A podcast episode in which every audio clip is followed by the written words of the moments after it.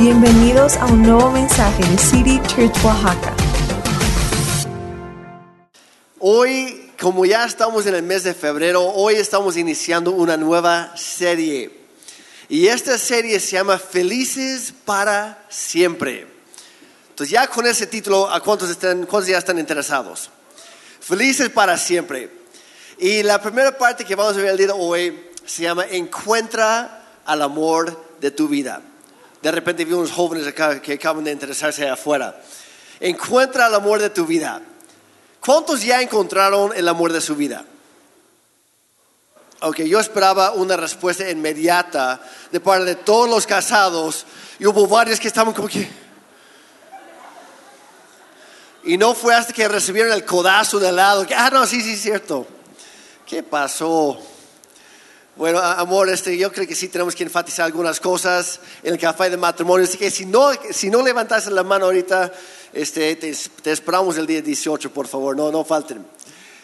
Pero ¿qué es lo que sucede? Porque a fin de cuentas, y lo que estamos platicando Ana y yo de cómo vamos a llamar a esa serie y todo esto, la, la cosa es que desde niños hemos visto películas o hemos leído historias y, y por lo general en muchas de las historias sí hay una pizca de romance, obviamente hay algunos como Rambo y otras cosas que pues nada que ver.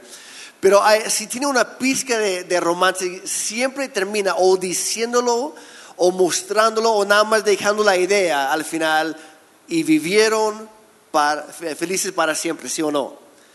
Pero lo interesante es que hasta el día de hoy no hemos visto ninguna película que muestra el proceso real de ni cómo llegar ahí o de qué hacer después, ¿verdad?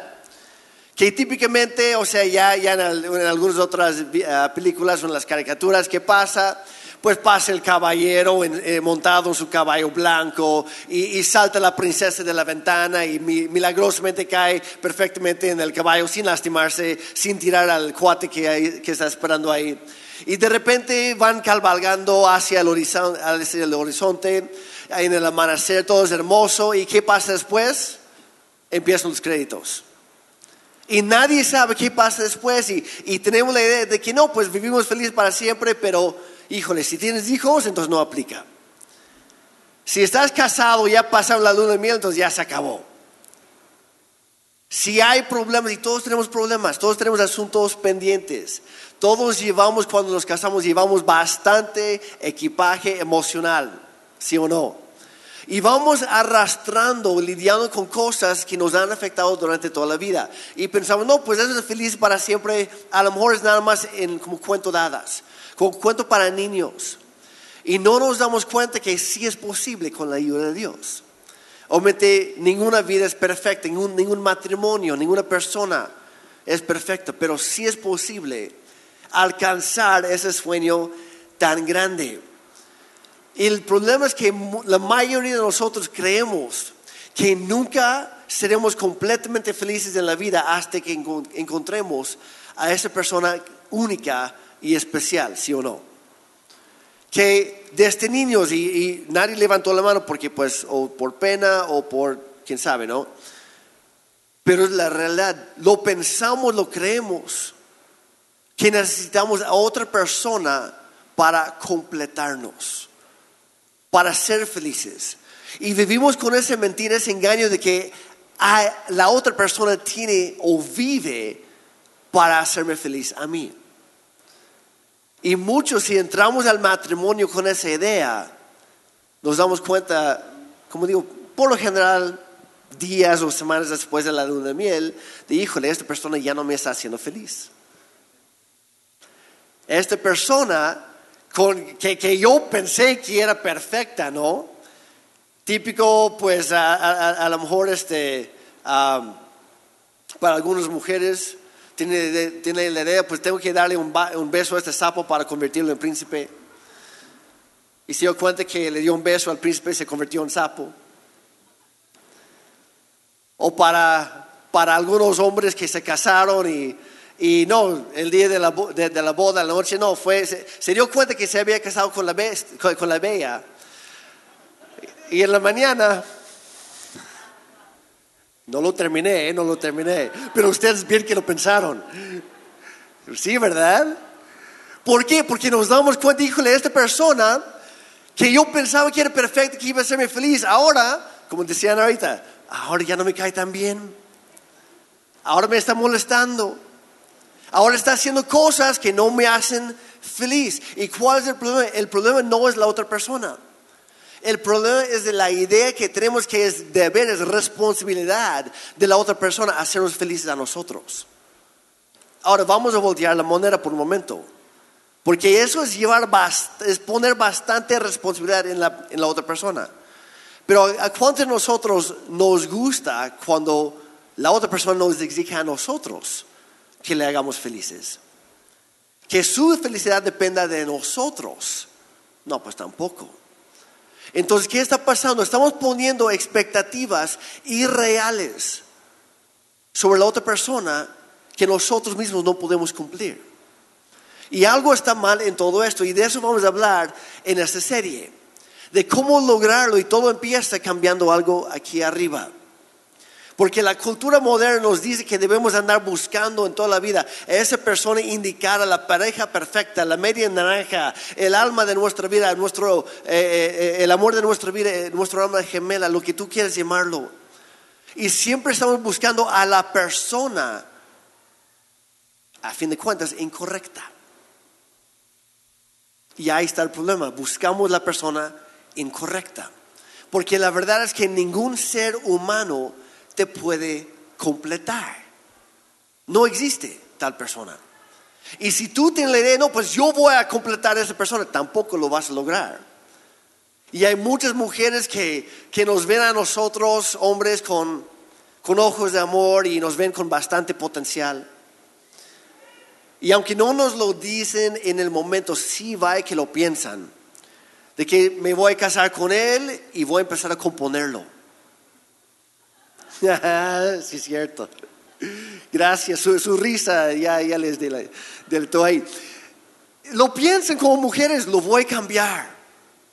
Lo voy a cambiar y nosotros los hombres por lo general somos todavía más ingenuos. Y pensamos, no, pues es perfecta y siempre será perfecta.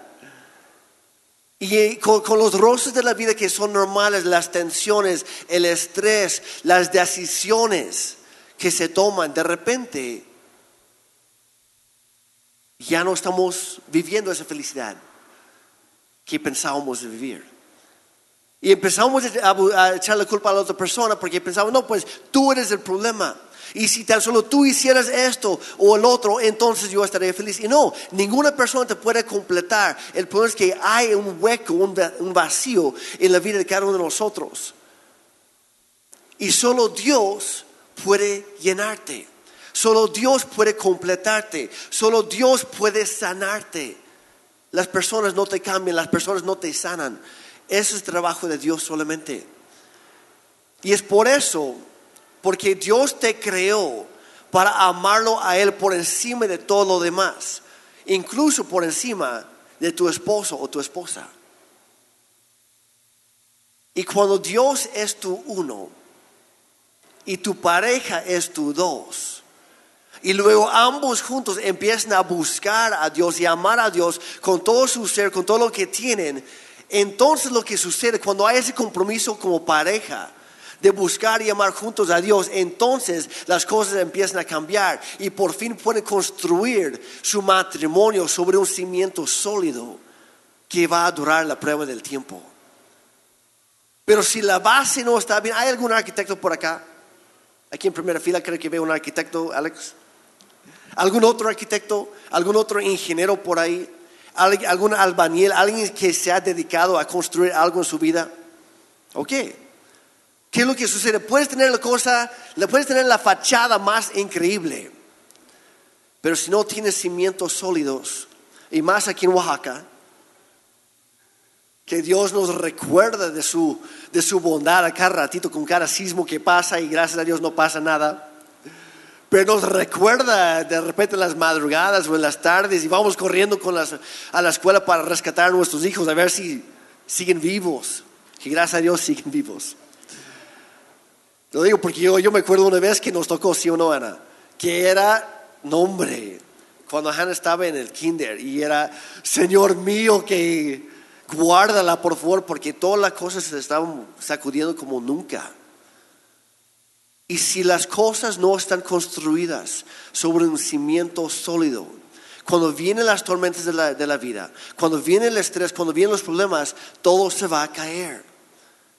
Y la, la, la, tanto en lo físico, en la construcción, como en lo espiritual y lo emocional, lo personal y todo, hay que construir sobre la base correcta, sobre los cimientos fuertes.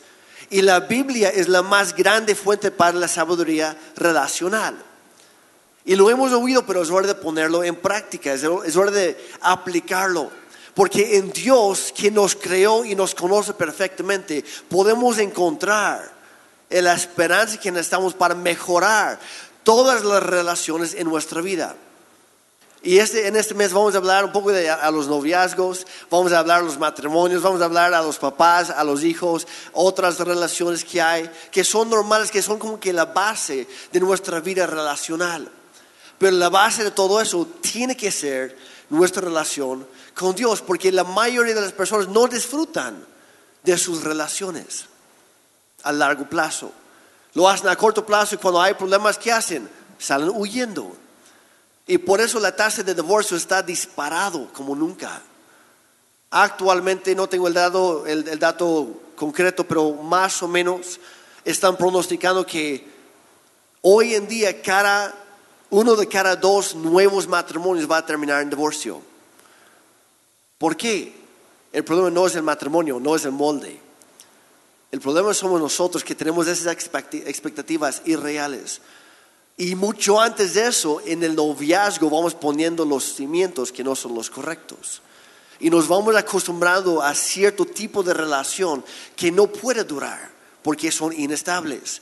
Y se ha vuelto muy normal, entre comillas, muy normal simplemente buscar pasar un buen rato en las relaciones, sin tener una meta fija, sin saber hacia dónde vamos. Y nos acostumbramos a las relaciones tóxicas y dañinas. nos volvemos personas egoístas, porque en este mundo hay más y más relaciones y menos y menos amor. Hay más y más sexo y menos y menos intimidad real. Y nos acostumbramos a esas relaciones que nos hacen más daño que bien. Y yo quiero compartir con ustedes, y vamos a hacerlo juntos, con Ana y yo este, este mes, lo que la Biblia dice acerca de cómo llevar tus relaciones, el dolor, que obviamente siempre va a haber algo de dolor, algo de sufrimiento en la vida. Pero si tienes cimientos sólidos, lo vas a aguantar, lo vas a atravesar y vas a poder disfrutar los beneficios al otro lado. Pero para ello hay que tener una meta. Yo escuché una frase de que era este niño y decía, si apuntas a la nada, le vas a dar eh, le vas a dar el blanco de tu objetivo. Si apuntas a la nada, de seguro le darás en tu objetivo, que es la nada. Hay que poner una meta. Hay demasiadas personas que entran a las relaciones sin pensarlo primero. Que empiezan a tener, hay, chicas que empiezan a salir con tipos que son patanes, pero por mostrar una pizca de interés en ellos, ahí van. Hay parejas de noviazgo que llevan añísimos pero por no tener una meta, se han vuelto muy cómodos en su relación y ni siquiera están avanzando hacia el matrimonio. Ya se acostumbraron al noviazgo porque nunca pusieron una meta. Hay matrimonios que ya no están avanzando en su relación como pareja y tampoco con sus hijos, como familia, porque no tienen metas. No saben hacia dónde van. Y por eso agarran lo que sea. Agarran parejo, y hay tantas chicas confundidas que, como digo, salen con patanes, pero están convencidas, bueno, por lo menos alguien me está prestando atención. Y lo que no se dan cuenta es que lo que, lo, que les atrae a esas relaciones tóxicas son sus propias heridas y inseguridades. Y nunca van a encontrar al príncipe azul hasta que den que Dios empiece a sanar adentro. Y luego hay hombres que se aprovechan de eso. Y en lugar de ser un reflejo del amor perfecto de Dios, para poder demostrar y, sanar y proteger y cuidar, abusan y golpean y se aprovechan. porque ellos también tienen esos faltantes. Entonces, mucho antes de buscar la persona perfecta, la persona humana, que por cierto no existe tal persona, pero antes de buscar la pareja indicada, tenemos que buscar la persona indicada que es Dios. Porque ningún otro ser puede llenarte, ningún otro ser puede darte lo que tanto necesitas. Y la realidad es que tener una meta sin apuntar a ella, pues no tiene mucho sentido. Pero poner metas sin involucrar a Dios de plano es estúpido. Y sin embargo es lo que hacemos todos los días. ¿Cuántos lo hemos hecho? De que Dios ayúdame con esto. Dios compone esto porque ya lo eché a perder. Y qué bueno, es bueno pedir la ayuda de Dios, pero es mucho mejor involucrar a Dios desde el primer paso y preguntarle, Dios, ¿esta relación me conviene? ¿Esta amistad me conviene? ¿Este noviazgo me conviene? ¿Este matrimonio me conviene? Y ahora no estoy diciendo si ya estás casado que, que vayas, que te vayas porque no te conviene. No, no, no. Estoy diciendo antes de, ¿ok? No, saquen mis, mis, palabras fuera de contexto. Antes de tomar esas decisiones, Dios, ¿qué es lo que tú ves? Porque tú ves más lejos que yo. ¿Qué es lo que tú quieres? Porque tu sabiduría no tiene límites. Tú eres el ser más sabio que existe. Tú inventaste la sabiduría. Y ahí vamos nosotros con la finalidad, no, pues ya, ya, ya, ya me lo sé. Ya conozco suficiente en este mundo, ya solito voy bien. Y no. Necesitamos la ayuda de Dios. Y la buena noticia en todo esto es que si Dios está en el asunto, entonces todo es posible y todo puede cambiar para bien. Y si tú estás aquí, estás en un matrimonio y has estado considerando el divorcio, si estás en un noviazgo y has estado considerando salir o quedarte, no sabes qué hacer, si, si estás aquí como mamá, como papá, como hijo, lo que sea, si Dios está en el asunto, hay posibilidad de un milagro. Hay potencial de que las cosas puedan mejorar. Porque los principios de la palabra de Dios nunca cambian. Y eso es algo bueno para nosotros, son constantes. Y también se aplican a todos nosotros en, los diferentes momentos y procesos de la vida. Entonces, todos aquí podemos aprender algo. Si estamos dispuestos a regir nuestras relaciones por los parámetros de Dios, por lo que Él dice, por su sabiduría. Así que, ¿cuál es tu meta? ¿Tienes alguna? ¿Sabes hacia dónde estás apuntando? ¿Sabes hacia dónde estás dirigiendo tu vida, tus relaciones? Porque es posible que puedas estar apuntando hacia la meta equivocada.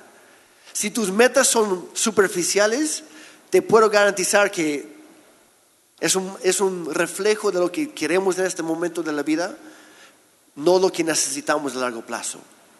Porque Dios siempre va a buscar echar raíces. Y hay personas de la misma manera que van a una iglesia y nada más van con una, una meta superficial. No, pues yo voy donde me den apapacho, pero que donde no me pidan nada, ningún compromiso. Yo voy donde yo pueda escoger las canciones que va, que va a cantar la directora de alabanza. Hay personas así que literal lleguen a la iglesia. Yo voy a la iglesia donde yo puedo decirle al pastor el tema que debería dar el domingo. Hay personas así. Y se mantienen en su relación muy superficial, incluso con Dios, porque no quieren echar raíces. Y Dios siempre te va a pedir que eches raíces con Él, con tu pareja, con tus hijos, etc. Así que la meta más grande en toda nuestra vida debería ser la siguiente, que lo importante, lo importante es que lo importante siempre sea lo importante. Y yo sé que es algo bastante repetitivo, pero lo dije, lo dije así a propósito, porque el punto es enfocarnos y luego mantenernos enfocados en lo más esencial, en la relación más importante de toda la vida, que es nuestra relación con Dios. Que tiene que ser primero y el más importante de todo. Si Dios no, está en primer lugar en tu vida, todo lo demás va a estar, va a estar mal. Porque hay eh, en las cosas en la vida, por lo general, yo sé que hay algunas áreas en la vida que la verdad no importa lo que hagas primero. Por ejemplo, si a ti te gusta el cereal en la mañana y si tú eres de las personas que primero echas el cereal en el tazón y después la leche fría, pues que Dios te bendiga, vas por buen camino. Si tú eres las personas que primero echas la leche y después pones el cereal seco encima, pues voy a orar por ti. Eres raro, pero, pero aún así Dios te ama. Y a fin de cuentas, no importa lo que haces primero, sí o no. Porque empiezas a remojar el cereal con tu cuchara, pues ya está. Y no importa, no, no, no, no tiene consecuencias mayores. Pero hay otras cosas en la vida que sí importa. Porque, por ejemplo, al momento de vestirte, si tú eres de los que por alguna razón primero te pones la playera y después el pantalón y después el calzón y después las calcetas, con toda la pena, vas a salir en la calle como un superhéroe de región 4. Vas a parecerte como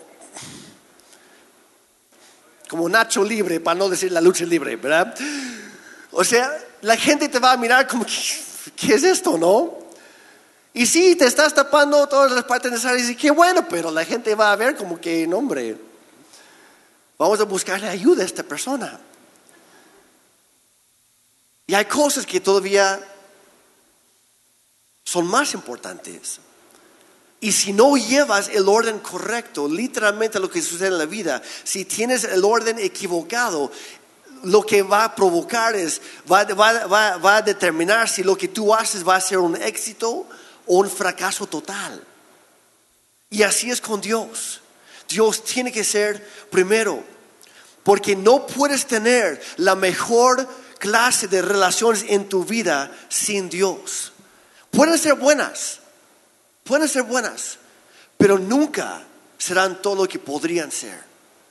Pueden ser buenas, pero nunca serán las mejores sin Dios. Dios tiene que ser primero. Porque una relación que refleja a Dios se trata de sacrificarse uno mismo por los demás, de mostrar bondad, de tener integridad personal, de perdonar a los demás, de, amar cuando, cuando cuesta y muchas otras cosas difíciles. Y es imposible lograrlo sin Jesucristo, porque Dios es amor. Y no me, no me refiero al amor erótico o sensual, no, eso no es Dios. ¿Ok? Me refiero al amor ágape, el amor perfecto, el amor incondicional. Y no puedes dar lo que tú no has recibido. Por eso dice en 1 Corintios 13, dice, el amor es paciente, y lo vamos a leer así, pero reemplaza la palabra amor por la palabra Dios.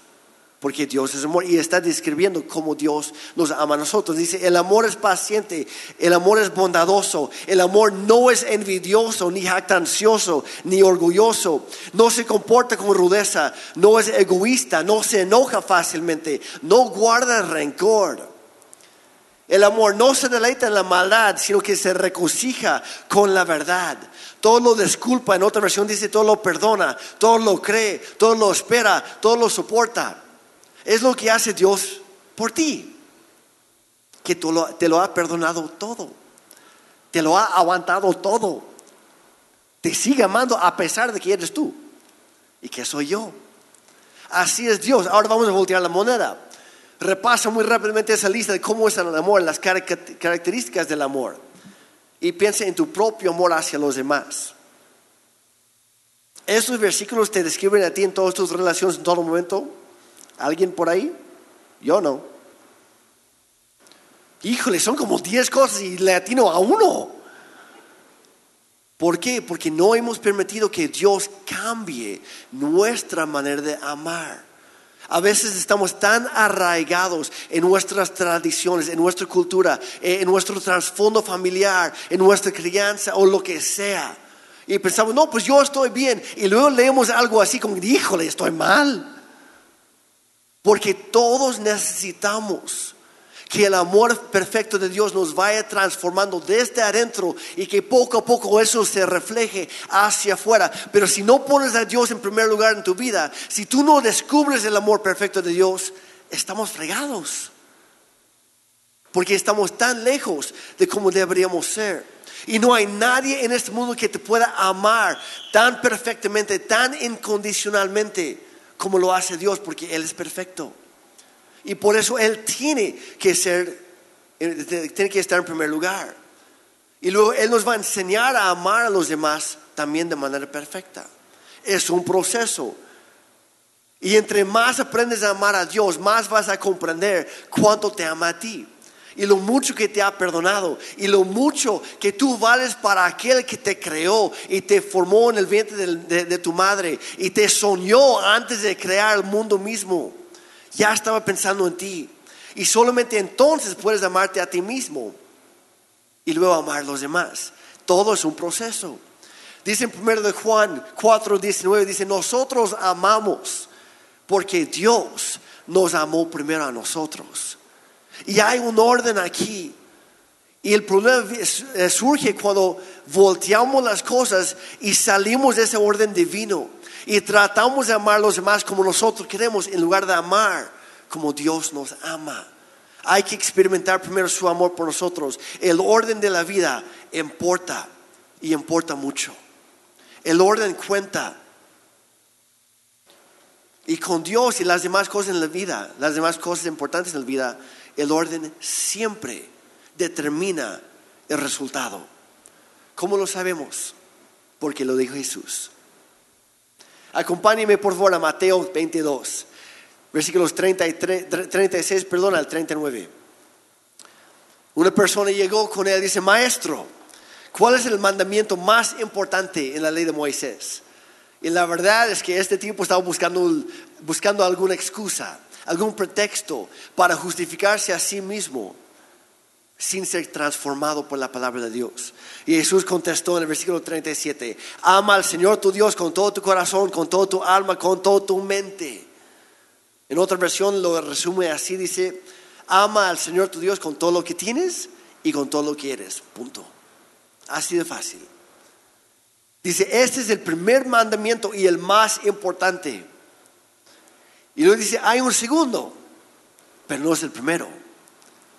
Hay un segundo que es igualmente importante. Ama a tu prójimo como a ti mismo. Y vemos una progresión. Primero hay que amar a Dios. Y luego amar a los demás como los amamos a nosotros. ¿Y qué es lo que hacemos nosotros muchas veces? Lo volteamos por completo. Queremos amarnos a nosotros primero. Y luego amar a los demás. Y si es que nos sobra, entonces amar a Dios. Y así nunca vamos a lograr nada. Amar a Dios tiene que ser nuestra primera prioridad. Jesús quiere ser el primero en tu vida, el primer y más grande amor de tu vida. Y por eso el título hoy es Encuentra al amor de tu vida. Y no me refiero a una persona física, sino a Dios. Encuentra al amor de tu vida porque Él te va a enseñar cómo amar a todos los demás. No puedes hacerlo sin Él, así nos diseñó para ser dependientes de Él, de buscar a Él por encima de todo lo demás, antes que todo lo demás. Y sin importar todo lo que tengas en tu vida, cosas materiales o relaciones o sueños o lo que, lo que tú quieras, Dios te está diciendo hoy, dice, yo quiero, yo tengo que ser número uno, porque solamente yo sé cómo suplir todos tus faltantes. Solamente yo sé, yo te conozco a ti mejor que tú te conoces a ti mismo. Y yo soy el único que puede sanarte y ayudarte, llevarte por el camino correcto. Déjame llevarte de la mano. Déjame enseñarte porque mis caminos son mejores que los tuyos. Mis pensamientos son más altos que los tuyos. Y mi, mi perspectiva es infinitamente más lejos que la tuya. Hay que confiar en Dios y para ello hay que conocer a Dios. Solo cuando Dios está en, su legítimo lugar en tu vida, siendo tu más grande prioridad y tu primer amor, solo entonces puedes pasar más allá y llegar al segundo mandamiento importante, que es amar a los demás como a ti mismo. No puedes experimentar el matrimonio íntimo y sano que tú anhelas, hombre o mujer hoy Nunca vas a poder experimentar ese matrimonio increíble que tú anhelas y que sí es un deseo, es un anhelo legítimo, pero nunca lo vas a experimentar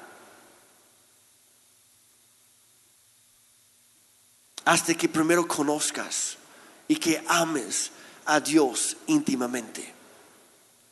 Porque es el único que puede enseñarte a hacerlo en tu matrimonio. Necesitamos a Él primero y por eso decimos que Dios tiene que ser tu uno.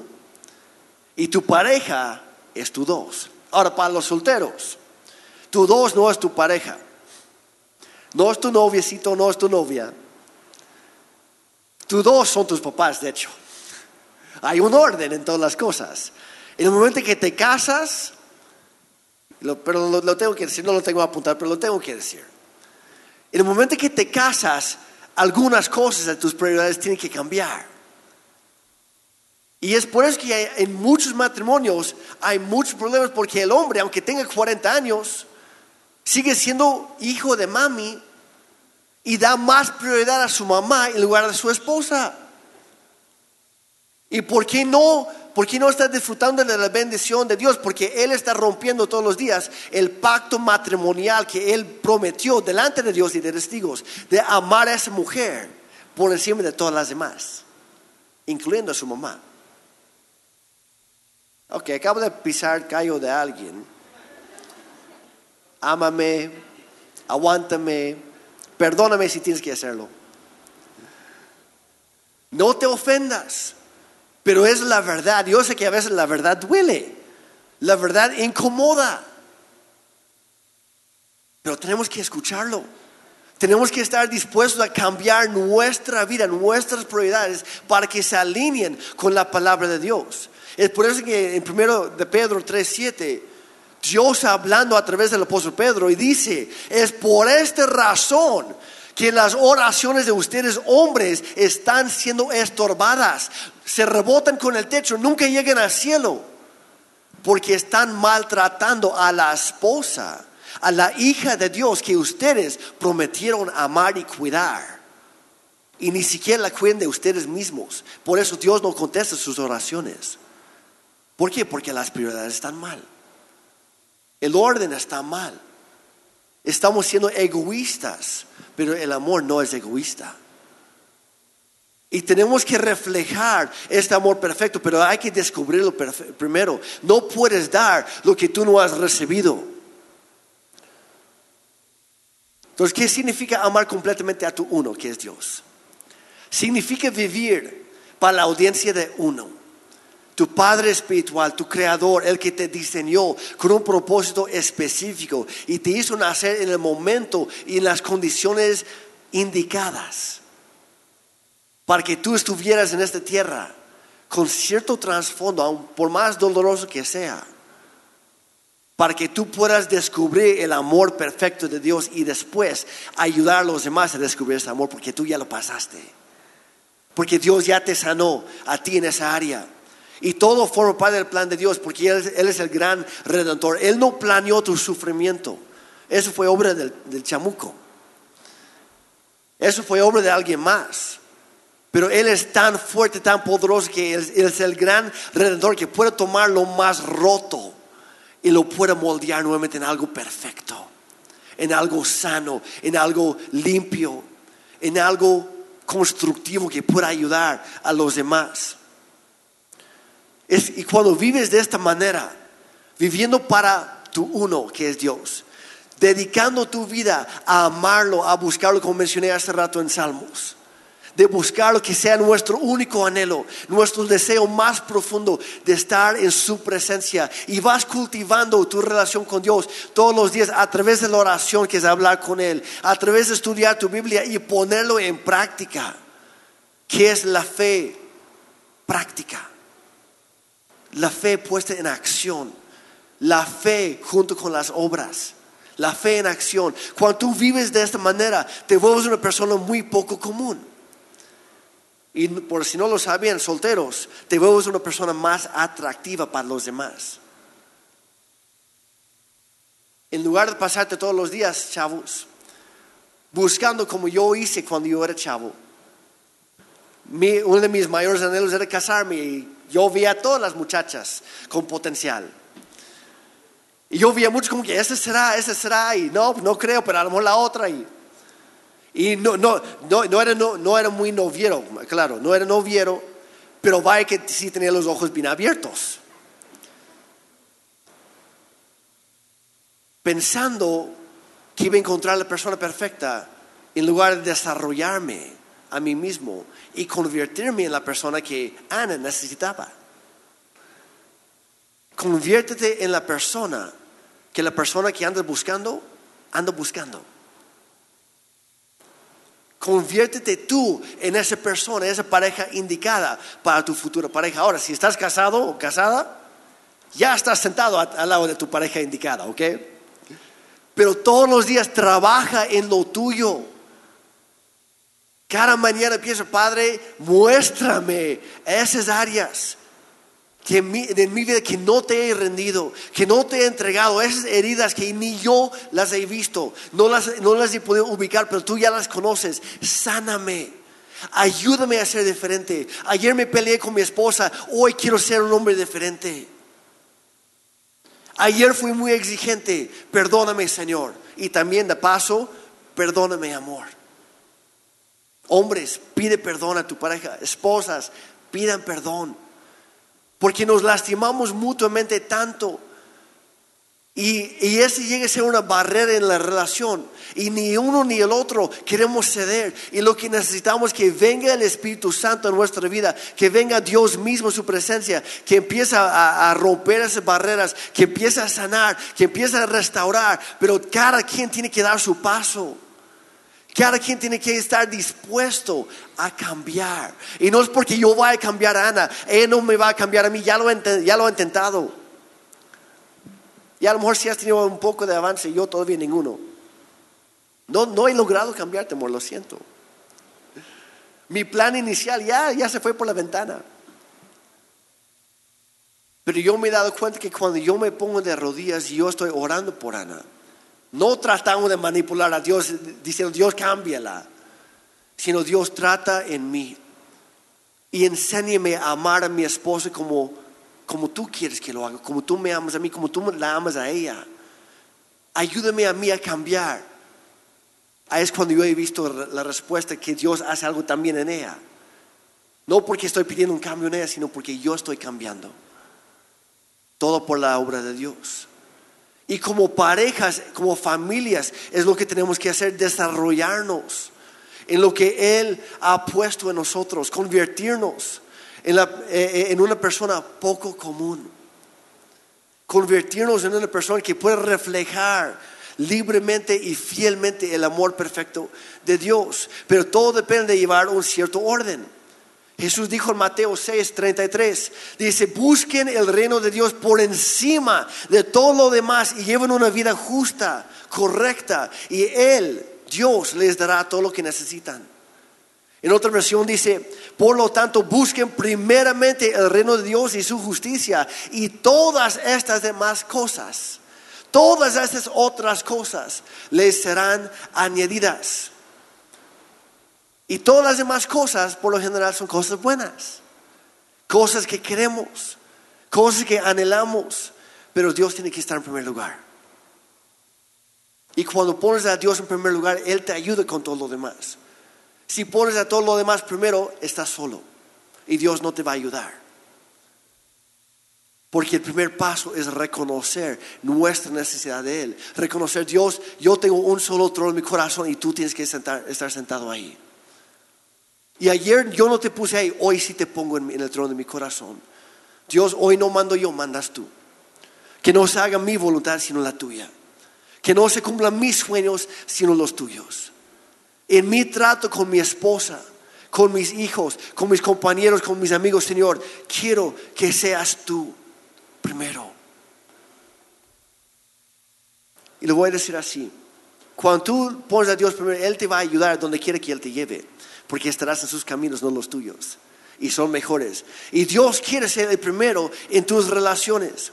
Quiere que te relaciones con, con, otras personas de acuerdo a sus parámetros, de acuerdo a su palabra, no bajando tus estándares como hacen algunos, tampoco aprovechándote de los demás como hacen algunos, o permitiendo que se aprovechen de ti. Todo va en consecuencia a tu relación con Él primero. Dios quiere ser primero en tus finanzas, que Él te guíe en tus ahorros, en tus gastos, en tus inversiones, en tus donativos, en todo de acuerdo a sus prioridades. Es decir, Dios, gracias por lo que tú me diste esta semana, ahora cómo quieres que lo use. En lugar de hacer todo lo nuestro, hijo de Dios, yo te quería dar algo a ti, pero no me sobró nada. Lo siento. No, perdóname, si, si, si no te sobra algo para Dios es porque Dios no es primero. Y si estás buscando que algo te sobre para dar a Dios, tampoco es primero Dios en tu vida, porque Dios es primero. Tiene que ser primero. Dios quiere ser el primero en tu vida. Que le des lo primero y lo mejor, no lo que te sobra, si es que te acuerdas en la noche. Dale lo primero. Empieza tu día buscándolo. Dios quiere ser, que quiere que su reino sea el primero en tu corazón. Antes que tu casa, antes que tu matrimonio, antes que tu trabajo, antes que tu familia, antes que tus amigotes, lo que sea. Los amo, iglesia. Hay algunos que me están mirando, pero no, hombre. Dios quiere ser primero, que sea su reino antes que el nuestro. Que busquemos a Él por encima de todo lo demás. Dios quiere tu todo. Lo que la religión hace es que te pide que tú des un porcentaje a Dios. Una cierta parte a Dios. A Dios no le interesa la religión. A Dios le interesa una relación íntima y completa contigo. Que Dios sea el primero de todo. Dios quiere tu todo. No es una relación de 50-50, es una relación de 100 al 100%. Porque fíjate lo que hizo Él. Dios tomó la iniciativa, como ya leímos, Dios nos amó a nosotros primero. En Romanos dice que Dios nos amó cuando éramos todavía pecadores, cuando no, no, no nos interesaba Dios, pero nosotros ya le interesábamos a Él. Y Él tomó la iniciativa, ¿qué hizo? Él dio su todo en la cruz por nosotros. Y quiere que en respuesta nosotros demos nuestro todo a Él en amor, eh, al, corresponder el amor que Él ya nos dio. Él nos dio su misma vida, nos dio todo su amor, toda su paz, todo su gozo, todo de todo. Y te pide ahora a ti, dame lo tuyo. Que lo tuyo tal vez esté roto, tal vez lo tuyo sea algo enfermizo Tal vez lo tuyo ha sido abusado. Tal vez lo tuyo es algo que a ojo, de otras personas es algo horrible, algo apestoso, pero yo quiero eso. Yo quiero tu todo, porque yo lo quiero sanar y lo quiero moldear en algo nuevo. Dios es el maestro, el, más grande artista que hay, que hace pura obra maestra y toma nuestro roto y lo sana. Pero tenemos que estar dispuestos a dárselo. No darle una parte. Decir, Dios, yo te doy eso, pero esto me lo quedo. No, Dios, yo te lo doy todo. Porque tú entregaste todo en la cruz por mí. Y cuando haces eso, Dios te enseña cómo amar correctamente a todas las personas que te rodean. Y las personas que antes lastimabas, ahora estás, ayudando a sanar por la obra del Espíritu Santo en ti y a través de ti. Para cada cristiano y cristiana, el número uno debe ser Jesucristo. Y ya que Él está en el lugar correcto, tu cónyuge, tu esposa, tu esposo, está en el lugar número dos. Ni más alto, ni más abajo. Y de ahí viene la familia y vamos a platicar de lo demás en las próximas semanas. Pero quiero dejarles con esto, porque vamos a ver un poco de esto la próxima semana. Les quiero adelantar esto. Amar a Dios con todo tu ser es importante y es necesario para poder encontrar la felicidad con tu cónyuge. Si no tienes a Dios, no tienes a nada. Porque dice la Biblia que su gozo es lo que nos da fuerza. No es una felicidad pasajera, es algo constante. Es como la paz en medio de la tormenta. Y necesitamos a Él para descubrir y disfrutar lo otro. Hay un orden. Como mencioné, vamos a, explorar ese tema el próximo domingo. Pero quiero terminar con esto. No busques a Dios solo porque quieras experimentar un matrimonio feliz o increíble o en las demás relaciones de tu vida. No busques a Dios con otros motivos. Busca a Dios y vive para Jesús por quien es Él y por lo que Él ha hecho por ti, no queriendo obtener algo a cambio. Y cuando tú lo buscas a Él de todo corazón, no buscando nada, es cuando Él te lo da todo. Así sucede, así es Dios. La única manera de tener un matrimonio, una familia que Dios bendice, es cuando Él es quien está dirigiendo tus decisiones cuando va acomodando tus pasos en tu camino. Cuanto más te vuelves como Cristo, mejor preparado estarás para dar y para recibir su amor perfecto. Primero recibir y luego dar. El amor verdadero. ¿Están conmigo? Ok. Yo ya terminé. ¿Cuántos se han dado cuenta hoy que necesitan primero ese amor verdadero? Póngase de pie, de pie, por favor. Dios está haciendo algo nuevo en nosotros como iglesia, como personas, como individuos, como matrimonios y familias, pero no ha terminado aún. Y yo sé que a lo mejor es algo un poco básico hoy, pero tenemos que volver lo esencial, lo más importante, que lo importante siempre sea lo importante en nuestra vida. Y a veces nos distraemos con cosas, a veces no nos damos cuenta que estamos dando mayor prioridad a otra cosa que no sea Dios. Y es bueno refrescarnos la memoria de vez en cuando. Hay que volver a lo esencial. Hay que volver, como dice en Apocalipsis, Jesús hablando, vuelve a tu primer amor, que soy yo. Haces muchas cosas buenas, pero te has olvidado de mí. Me has dejado estar en segundo lugar yo necesito estar en primer lugar para que te ayude con lo demás. Así que si eso es para ti, hoy levanta las manos. Y tú platicando con Dios en tus propias palabras o, o conmigo, Padre, yo te necesito. Yo quiero, Señor, invitarte por primera vez o nuevamente a mi vida. Dios, me, me, he ocupado con muchas cosas, me he enfocado en muchas cosas, pero he perdido de vista lo más importante que eres tú. Y hoy regreso a tus pies, Cristo, y te pido que tú me perdones por darte la espalda, por, por dejar que otras cosas sean más importantes que tú en mi vida. Dios, vuelve a sentarte en el trono de mi corazón, te lo pido. Sé tú mi único y suficiente Señor y Salvador. No busco a nadie más. Te busco a ti primero. Y luego ayúdame, Señor, a, ver esas relaciones en mi vida que, que tampoco están bien. Dios, sáname a mí primero.